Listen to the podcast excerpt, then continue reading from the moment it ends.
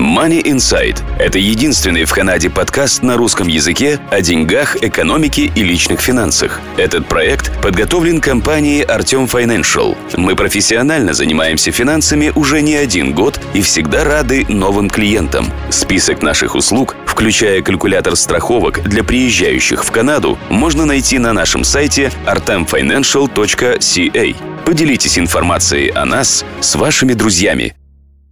Добрый день, слушатели подкаста Money Insight, вашего подкаста о деньгах, экономике и личных финансах. В студии нахожусь я, Артем Бычков. Сегодня мы будем говорить на тему small business, на тему э, того, как можно уменьшить налоги у людей, у кого есть свой частный бизнес, какие опции существуют. И сегодня мы поговорим с бухгалтером, который в этой сфере специализируется. Марат, добрый день.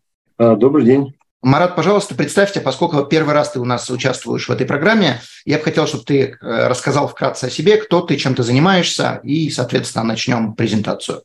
Меня зовут Марат Шерифулин, а я бухгалтер здесь, в Калгари. У меня свой бизнес, бухгалтерская фирма. А, работаем мы уже здесь пять лет, как своя фирма. До этого я работал наемным работником, тоже делал бухгалтерию здесь, в Калгари. А вообще у меня опыт э, работы более 15 лет в сфере корпоративных финансов. Я работал oil and gas, а, работал финансовым директором нефтесервисной компании. В данный момент вот свой бизнес, где мы делаем бухгалтерию, то есть мы, мы делаем налоги персональные, мы делаем налоги корпоративные и делаем ну, бухгалтерию. Окей. Okay. И также бухгалтерский учет, то есть буккипинг. Да. Окей, хорошо. Э, насколько я понимаю, у тебя есть презентация, которую ты хотел показать и, соответственно, поделиться информацией. Давай с нее тогда начнем. Ну, я бы хотел немножко рассказать а, основные вопросы, которые ну, мне часто задают клиенты, когда а, про проведение бизнеса в Канаде, да. И, а, как я уже а, рассказал о себе, то есть я учился, у меня образование первое это инженерное нефтяное, а потом я получал бакалавра по финансам, мастера по финансам в Америке. Ну, в данный момент получаю CPA designation, работаю. И, как я говорил, уже там больше 15 лет проработал в нефти и газе, а в корпоративных финансах делал а, налоги здесь, в Канаде, уже на протяжении там, многих лет. Вот. А uh-huh. здесь, в Канаде, я уже 10 лет проживаю. Теперь а, немножко расскажу про открытие бизнеса. То есть многие ко мне клиенты приходят, и ну, у них вопросы, какой бизнес открыть. Да? Ну, мы сразу начинаем со структуры. У нас здесь есть как бы два варианта. Либо работать от себя лично, то, что называется sole proprietorship, либо открывать корпорацию. Еще есть промежуточный вариант partnership, это когда несколько человек вместе партнеров открывают, э, ну, как, как работают как sole proprietors, ну и делят, соответственно, и прибыли, налоги пропорционально, да, партнерам. Корпорация это немножко... это sole или корпорация, то есть там, скажем так, для 90 не знаю, 5%, может даже 98% людей это будут вот эти две основные структуры. Да, соответственно, sole proprietorship, как многие спрашивают, открывать не нужно. Да? То есть это э, просто э, человек файлит персональные налоги, там есть специальные формы.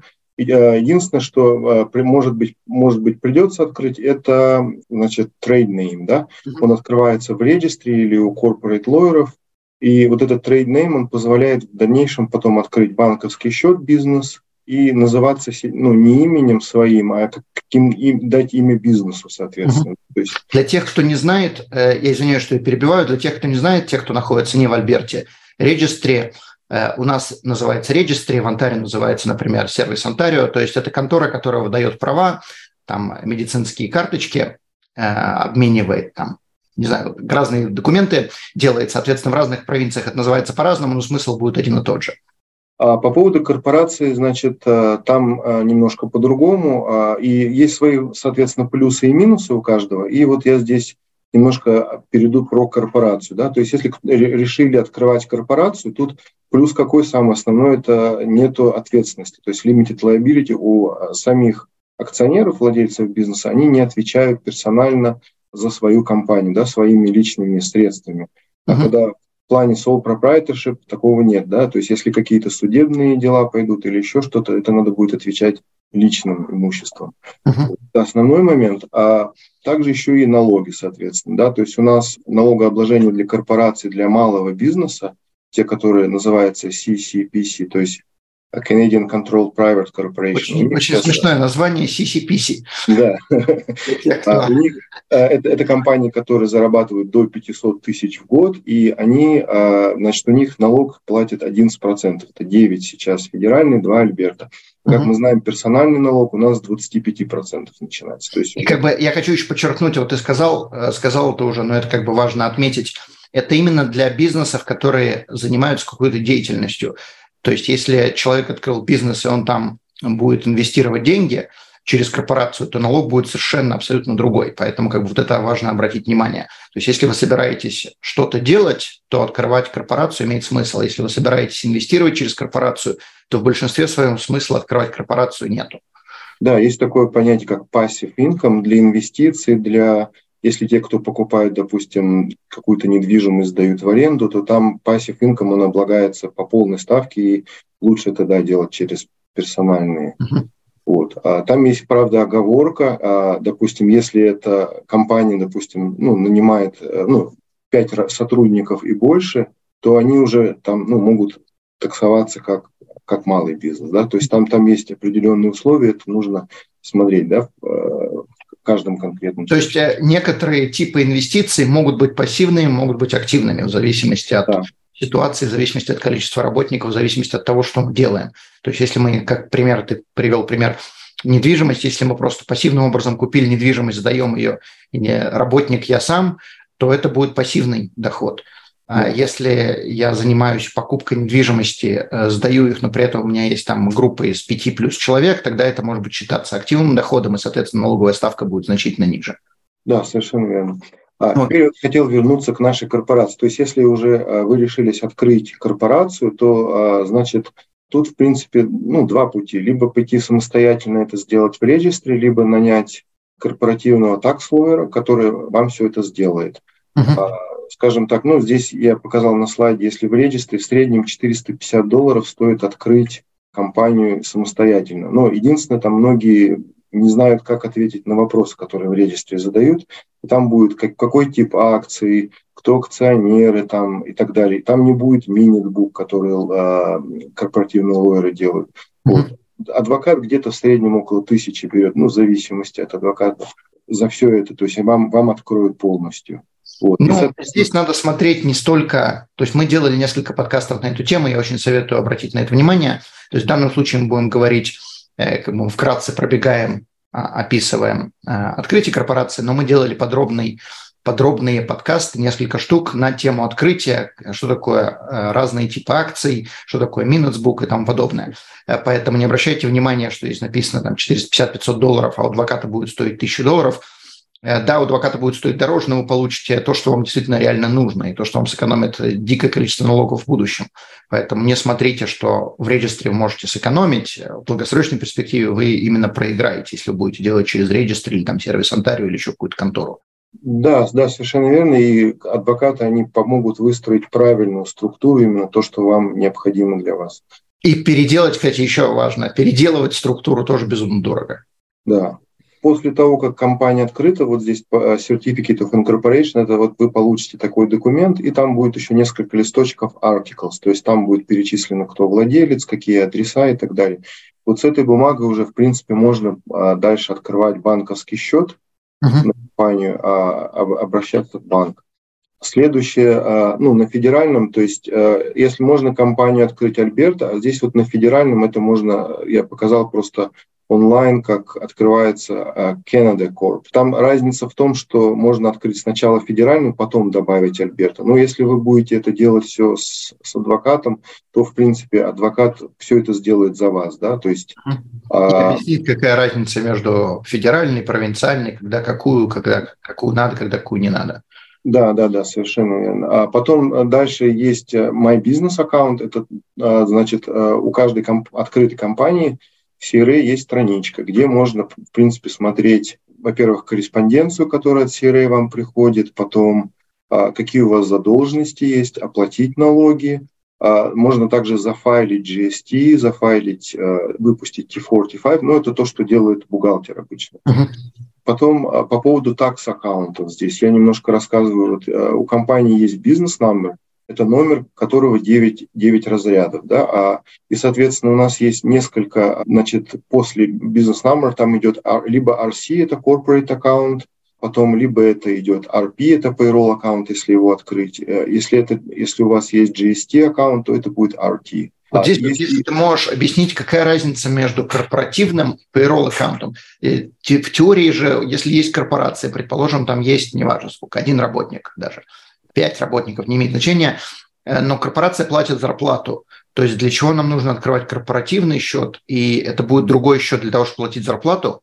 Да, там, там на самом деле бизнес-номер остается тот же самым, девятиразрядный, просто добавляется приставочка RP, а, ну, как правило, по умолчанию 301, вот. И а, это, этот счет нужен для того, чтобы, если да, появились работники, нужно платить зарплату, и вот именно этот счет будет отвечать за все отчисления, связанные зарплаты. То есть ну, мы знаем, что когда мы платим зарплату, мы делаем отчисления в налоговую. Здесь вопрос просто, куда мы делаем отчисления. То есть когда мы платим, предположим, там, не знаю, с банковского счета, как пример, то вот на этот счет RP001 и там корпоративный и, и бизнес-номер, то CRA знает, что с этого бизнеса зашла, зашли деньги сюда, и это относится именно к payroll. Да, да, то есть э, там CRA будет понимать, что вот это не за GST оплата, а именно вот за payroll. Окей. Uh-huh. Okay. И еще, есть Альберта номер, то есть это э, у Альберта есть свой другой номер, это вот когда вы открываете компанию, вот верхняя э, с двоечки начинается, десятиразрядная цифра, это чтобы файлить э, налоги Альберты. Окей. Okay. Важно очень отметить такую вещь. Я, я, я тоже слушал ваши подкасты с, с, с адвокатами. Вот annual return – это такая регистрация компании, каждый год продлевается. И ну, как правило, там э, нужно заплатить, чтобы компанию не закрыли. Это вот то же самое, как говорят, мы вот за license plate на машине там платим каждый год.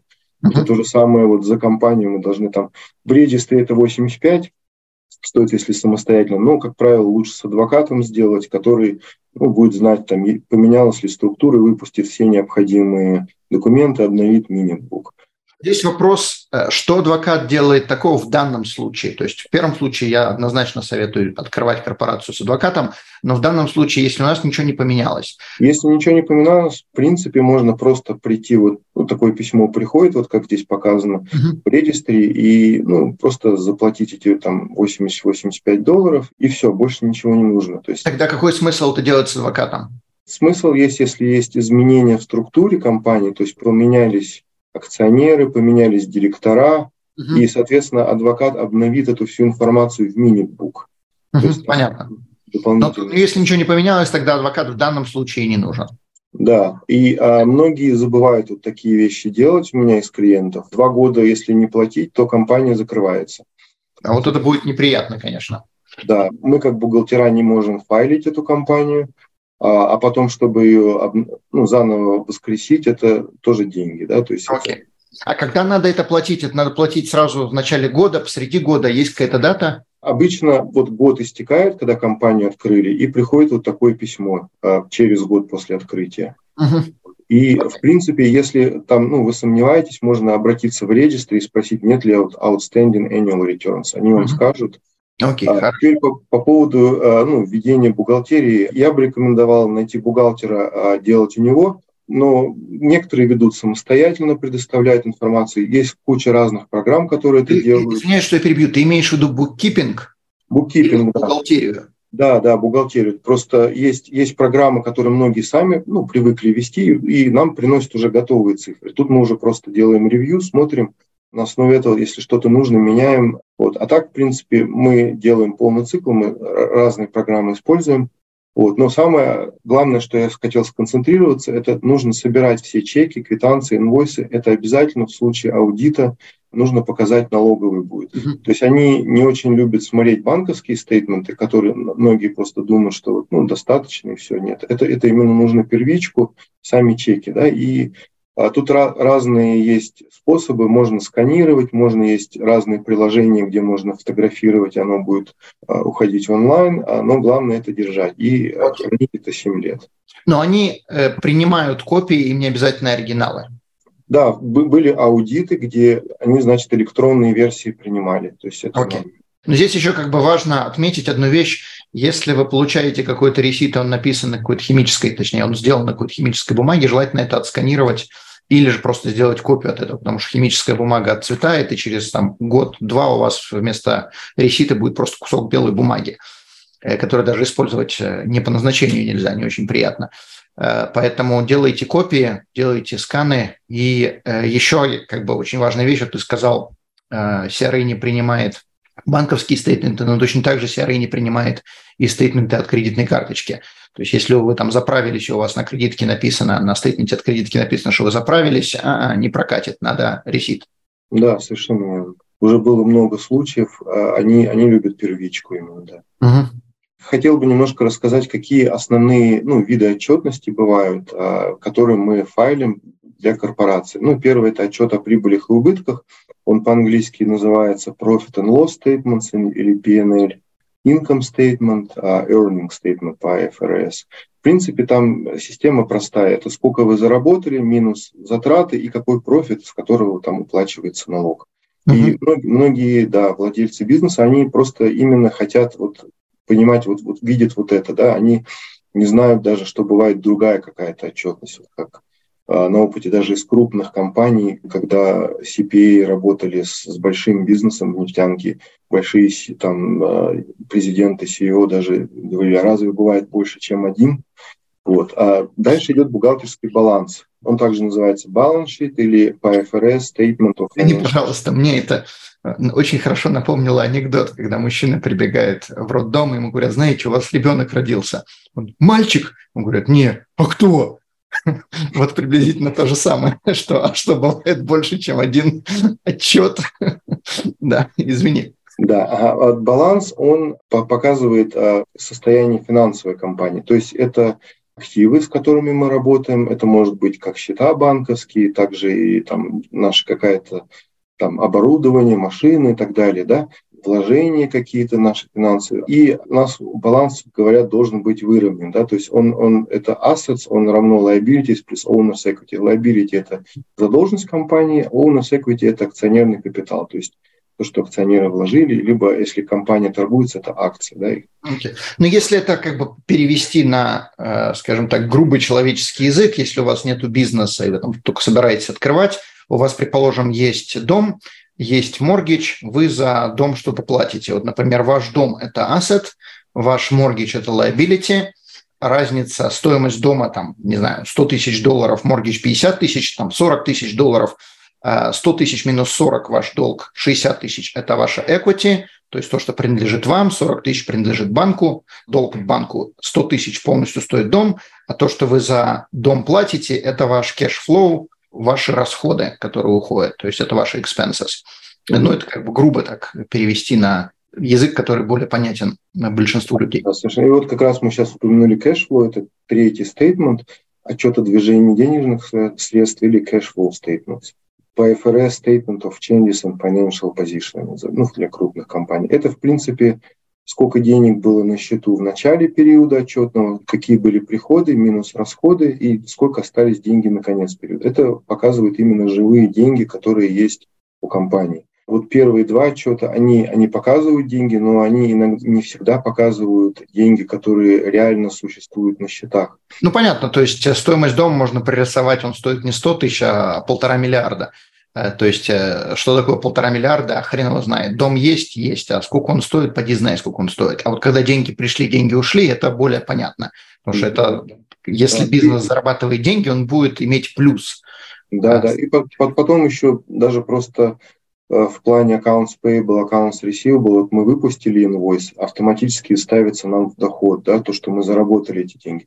Но деньги мы могли еще не получить живьем, да, то есть это, это будет ну, показано как бы вот в этом плане. Немножко об отчете о прибылях и убытках, вот это основной отчет, который я говорил, то есть он может вестись по двум методикам. Кэш-метод – это кассовый, да, то есть деньги поступили, ушли, либо accrual. Но вот accrual метод – это то, что просит как и налоговая, так и по IFRS это требование, это именно деньги, которые, вот как я сказал, допустим, мы заработали, а выпустили инвойс, но деньги еще не получили, вот мы, мы записываем уже в доход себе. Или, например, к нам пришел счет на оплату, там, допустим, за utilities, да, за электроэнергию, а мы его еще не оплатили. Мы его ставим себе в расходы, но а, в то же время мы еще день, деньгами не расплатились. То есть uh-huh. это, это вот акрил метод так работает. Вот. И, в принципе, отчет очень простой. Сколько мы заработали, сколько минус, сколько мы потратили, остается net profit, с которого мы налоги платим. Uh-huh. Теперь немножко про амортизацию хочу поговорить. Амортизация, в принципе, у нас есть активы, которые ну, компания должна списывать, да, то есть как расходы. Мы не можем, допустим, купить машину и списать стоимость машины сразу. Нам нужно а, ее списывать а, в течение определенного времени. И вот налоговая здесь у нас канадская дает определенный рейд процентный, который начисляет амортизацию. Допустим, если вы купили машину за 50 тысяч, то максимум можно поставить 36 плюс GST. То есть и ставка 30% – это сколько мы будем амортизировать каждый год. Там важно говориться, первый год амортизации у нас половинчатый. С чем это связано, что э, налоговая не знает, когда вы купили, в середине года, в начале и в конце, поэтому она разрешает первый год амортизировать только по половинной ставке. То есть, э, если, скажем так, предположим, возьмем здание, давай сейчас это уже разобьем более детально, возьмем здание. Мы купили здание, значит, его амортизировать можно 25 лет. То есть если 4%, то, соответственно, 25 лет мы можем амортизировать здание. Но в первый год можно амортизировать только 2%. Да, 2%. И но на самом деле э, там не 25 лет, потому что там на остаточную стоимость, да, то есть он на убывающий остаток получается. То есть вот если мы возьмем для простоты машину, да, 30%, она не самортизируется там в 4 года. Оно будет амортизироваться на уменьшающий остаток и будет там долго-долго-долго по чуть-чуть. А, то есть бесконечно. Да, ага. Понятно. То есть первый год мы можем 15%, половина от этих 30, второй год мы можем 30% от остатка, да. следующий год мы можем 30% от остатка. То есть теоретически до пришествия, не знаю, там, Иисуса второй раз мы можем амортизировать эту машину. Да, да. Если Понятно. она, конечно, не будет продана там, или как-то списана бизнесом, там придет неугодность. Теперь по поводу корпоративных налогов. Да, то есть я говорил то, что у нас есть крупный бизнес, это компании, которые зарабатывают больше, чем полмиллиона, и вот маленький, малый бизнес. А у малого мы говорили там 11%, а у крупного там большая ставка. Но надо отметить так, что у меня есть клиенты, которые зарабатывают больше 500 тысяч, допустим, а, они были малым бизнесом, стали большим. Вот до 500 тысяч действуют вот эти 11%. Угу. А потом ступенчато идет э, более повышенная ставка. Но это на большую сумму, то есть это не на всю сумму, это на остаток между 500 и сколько да. заработали. Окей. А, например, Если бизнес заработал 499 тысяч, то мы платим 11% на доход этого бизнеса. Если бизнес заработал 600 тысяч, то мы на первые 500 тысяч платим 11, на оставшиеся 100 тысяч платим 23%. Да, совершенно верно. И, и, соответственно, на секундочку вернись, я хочу еще затронуть одну вещь. Здесь именно то, что бизнес заработал. То есть, например, если в бизнесе остались деньги, мы не вытащили это зарплатой, мы, например, хотим вытащить это дивидендами, или мы просто оставляем эти деньги в бизнесе, тогда мы платим такой налог на профит.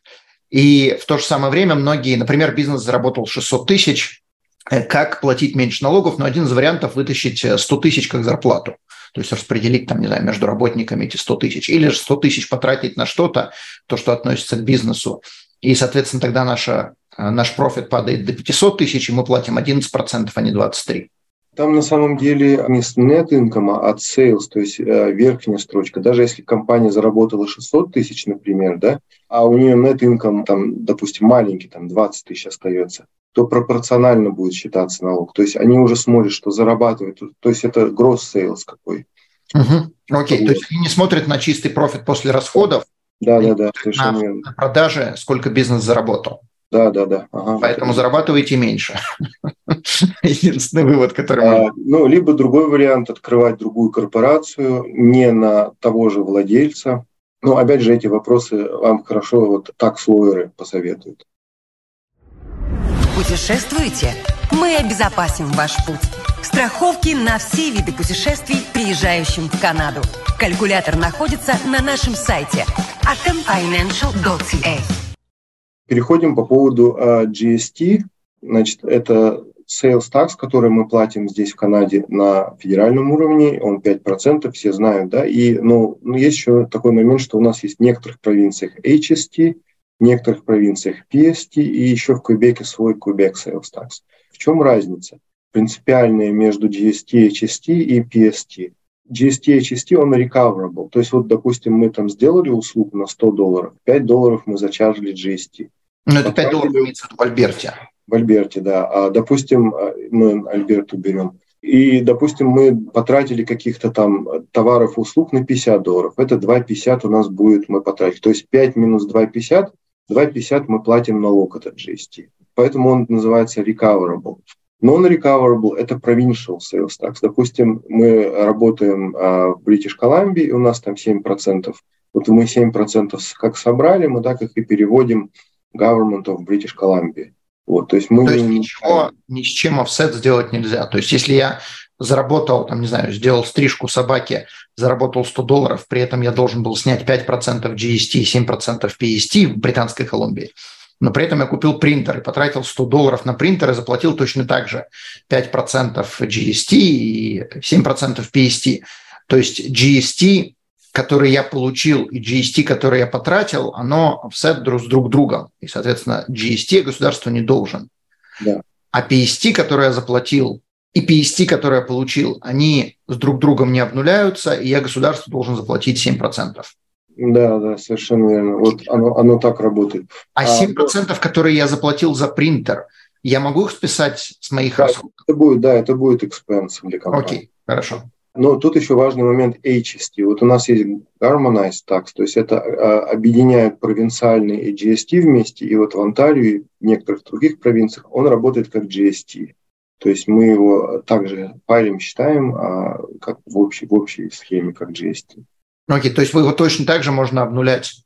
Я получил, и я потратил, и одно с другим я могу обнулить, и разницу заплатить государству, если разница какая-то осталась.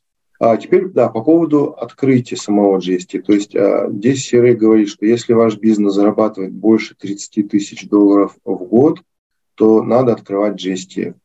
Uh-huh. А, до этого открывать не обязательно. И у нас еще есть ряды бизнесов, которые GST exempt, например, там dental, есть финансовые да, услуги. Там, еда. Там, да. да, еда, вот basic еда, там молоко, хлеб, который мы покупаем, там нет. Вот и как раз тут я привожу примеры zero rated. Это значит, где он, ставка есть, но она нулевая. То есть он файлится, GST, оно по, по нулевой ставке. Uh-huh. Вот, транспортные услуги, вот то, что молоко, хлеб, а, лекарства и так далее. А и есть еще exempt. Это вот как раз то, что мы говорили о там юридические услуги, некоторые, не все, там есть а, а, разграничения медицинские и так далее. Здесь уже экзем. Тут важно отметить, что компания, которая открыла GST аккаунт, и если там они оказывают GST exempt услуги, ну, например, допустим, а, есть какие-то health-салоны, где, допустим, они делают массаж, и там есть GST, а и делают какие-то медицинские услуги одновременно, и там нету. Или у меня вот был клиент, ну, он сейчас есть а, гостиница, которая, значит, они, в принципе, GST чарджут, но есть, если люди останавливаются на длительное время там в вахтовике, э, то там GST они не, не чаржат. И, соответственно, мы, когда считаем сам return, мы должны пропорциональные расходы тоже уменьшать. Вот. Uh-huh. Понятно. И это... еще вопрос, когда человек открывает GST, если это понятно, в Альберте только GST, другого ничего нету, но если человек находится, например, в Британской Колумбии, ему однозначно также надо открыть PST или открытие GST уже ведет к тому, что у него PST открывается? Нет, надо открывать PST, а это с Британской Колумбии, но это в случае присутствия. Там а, на самом деле вот у каждой провинции свои условия, когда нужно открывать. В Британской Колумбии там либо присутствие, ну, либо офис должен быть, либо работники должны быть, либо То есть реклама, не наличие клиентов, это именно наличие э, бизнеса. Да, да, да. То есть если у нас компания альбертийская просто продает э, в BC, там нет. Если же там есть ну, элементы присутствия, там реклама идет или, или офис там есть и так далее, то тогда мы открываем уже в BC, и, соответственно, мы чарджим этот PST и файлим э, там в зависимости от периода, какой там выберется, квартальный, годовой, и платим им. Окей, а если, предположим, мы продаем что-то, какие-то услуги предоставляем э, по интернету, то есть никакого присутствия. Мы находимся в Альберте, никакого присутствия в BC нету, никакого офиса, никаких работников, а клиенты из BC. Должны ли мы собирать PST в таком случае? Ну, то есть я BC беру как пример, это может быть и Онтарио или другая провинция. Тут, тут, тут ну, нужно с каждой провинции смотреть отдельно, потому что каждая провинция вот на вот это свои ограничения накладывает, где нужно, где не нужно ну, тут нужно разбираться, смотреть с бухгалтером, а уже в деталях. То есть и, у, каждой провинции свои условия. Как бы, а да? какие есть, последствия будут, если мы не собираем PST этой провинции? То есть понятно, что GST, он везде одинаковый, его надо собирать, если у нас больше 30 тысяч, и везде будет 5%, и даже если у нас не будет 30 тысяч, мы все равно можем открыть GST и собирать его. А, ну какие последствия будут, э, если мы для провинции не поборы не собираем? Ну, они могут э, в конечном итоге потом обнаружить, что мы этого не делали, и выставить сами. И такие, такие примеры были у моих клиентов, когда они находят, говорят, а вот вы у нас работали, но не собирали, и выставляют счет. Понятно. И с процентами, скорее всего. Да. Угу. Понятно. Ну, ну да, приходит с вилами, ясно. Хорошо. Вот. Теперь а, по поводу сроков, да, то есть важный момент, когда, когда платить налоги. Да, то есть сама налоговая декларация по корпорации дается 6 месяцев, чтобы зафайлить после окончания года. То есть у каждой компании есть конец года свой. И он выбирается владельцем а, с момента открытия. А, вот, допустим, мы открыли сегодня, там у нас 11 января, да, а, открыли компанию, а у нас дается 365 дней, чтобы выбрать конец года. А здесь, в отличие от а, американской налоговой системы, там строго квартально, там 31 марта там, и так далее. То есть, а здесь у нас может быть любой день года. Вот. Это безумно неудобно. И многие, да, выбирают красиво, чтобы это было 31 декабря, и таких, как правило, я сколько говорил с разными бухгалтерскими э, компаниями, там 60-70% таких компаний есть.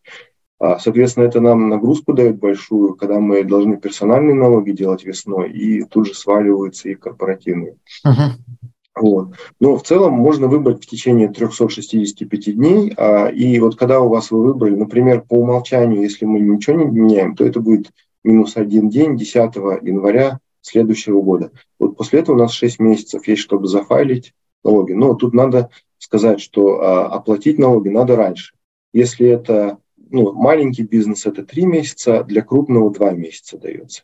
То, то же самое а, для GST. Отчетность подается в течение шести месяцев, а оплатить налоги в течение трех месяцев после окончания э, да. fiscal Okay. Да. Владельцы, они не знают, какие у них налоги будут, поэтому нужно сделать бухгалтерию, подготовить им, как правило, и уже и файлим сразу. Uh-huh. Вот. А GST, там, значит, сроки такие, что если это годовой, то тоже те же три месяца, если квартальный, то месяц дают после конца этого квартала. Угу. Ну, то есть GST идет отдельно? Да, GST отдельно, а income tax отдельно. Угу. И еще важный момент а, про авансовые платежи надо сказать. Если налог, допустим, выше 3000, то налоговая просит делать предоплату за следующий год.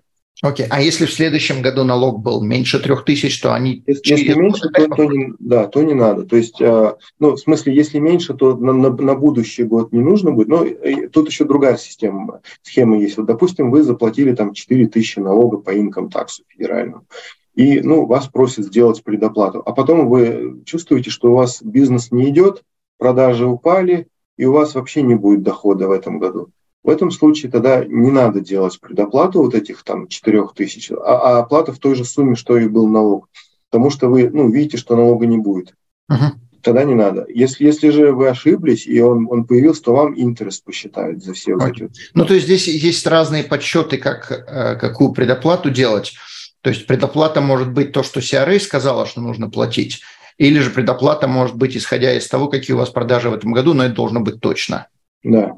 Угу. Ну, тут я немножко привел другие еще дедлайны. У нас мы выпускаем зарплатный T4 или дивидендный T5. Это конец февраля. У нас еще есть payroll remittance, то есть если мы перечисляем за каждого работника, это 15 число следующего месяца. И а, по, по персональным налогам у нас 30 апреля, да, то есть оплата налога должна быть до 30 апреля. То есть если uh-huh. после, то интерес будет. У нас еще есть формы такие, как на контрактников 50-18 и так далее. То есть там дается 6 месяцев после fiscal year end. Если ты можешь, объясни, пожалуйста, что это за формы. 5018 – это форма для construction, то есть если фирма занимается строительством и они нанимают контрактников, то есть не работников, которые на ТИФО работают, а именно контрактников, где нет перечисления вот этих вот а, налогов, они должны выпускать форму 5018. Но это именно относится к, к строительству или это любой это, контракт? Да, это только к строительству. А только к строительству. Если контрактник в другой сфере, то это Т4А, T4A. Угу. Okay. А, это относится, э, я извиняюсь, что я перебиваю, но это как бы для многих может быть актуально. Если, предположим, мы нанимаем контрактника за границей, то есть, там, не знаю, нам сайт надо сделать, там картинку нарисовать, там, не знаю, чего. Какую-то небольшую вещь надо сделать, э, э, и это реально контрактник, а не работник, он сделал, но про него забыли. Надо ли нам делать тогда TIFO-A или какую-то да. другую форму? Да, надо там для нон-резидентов отдельные формы выпускаются, но это, это тоже obligation, то есть компания это должна делать и там есть штрафы за то, что вы такие формы не выпустили. То есть, э, хорошо, а когда требуется такая форма, э, когда принимается просто один ресит, то есть э, человеку сделали сайт, человек заплатил за него тысячу долларов, единоразово и все. Надо ли в таком случае делать TFA или примется просто ресит, который выдала вот эта компания за границей?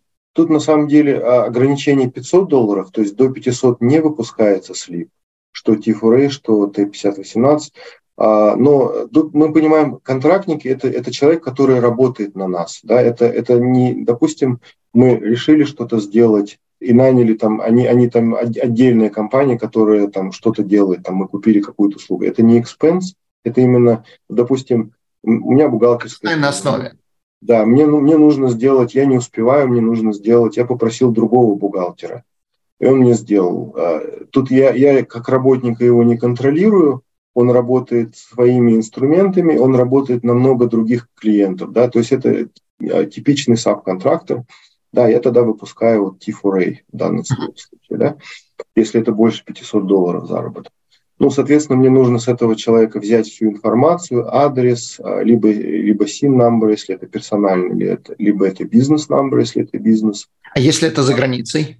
Если за границей, там а, просто фамилия, имя, а, и, и просто она выпускается, то есть там, там не будет уже никаких этих номеров, там для нон-резидента ну, она, она не будет. Но CRA принимает без проблем вот такую работу, сделанную за границей, какие-то там небольшие проекты, даже да, если это больше 500 долларов, и, предположим, выпускаем TFOA, но да. никаких проблем с этим нету. Никаких проблем нет, но надо от этого сабконтрактника инвойс иметь, чтобы он выставил сначала инвойс, угу. потом шла оплата по этому инвойсу, а потом на основе всех этих инвойсов за год выпускается вот эта форма. Окей. Okay. А вообще CRA такое проверяет? То есть э, человек выпустил, выпустил инвойс, э, э, не знаю, на 10 тысяч долларов, какую-то работу он сделал, какая вероятность того, что CRA полезет в другую страну или там с налоговой другой страны будет контактировать и спрашивать, а вообще такое существует, действительно платили, не платили?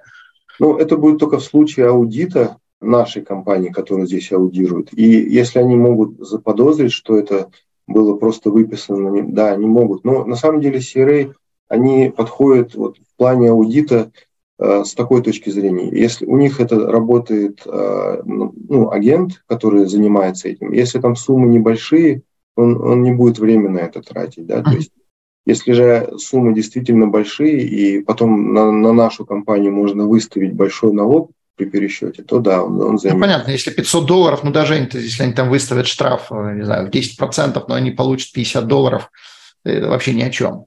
Э, да. Но если большие суммы и можно поиметь большие налоги, большие, точнее, штрафы, большие проценты, то да, тогда имеет смысл воевать.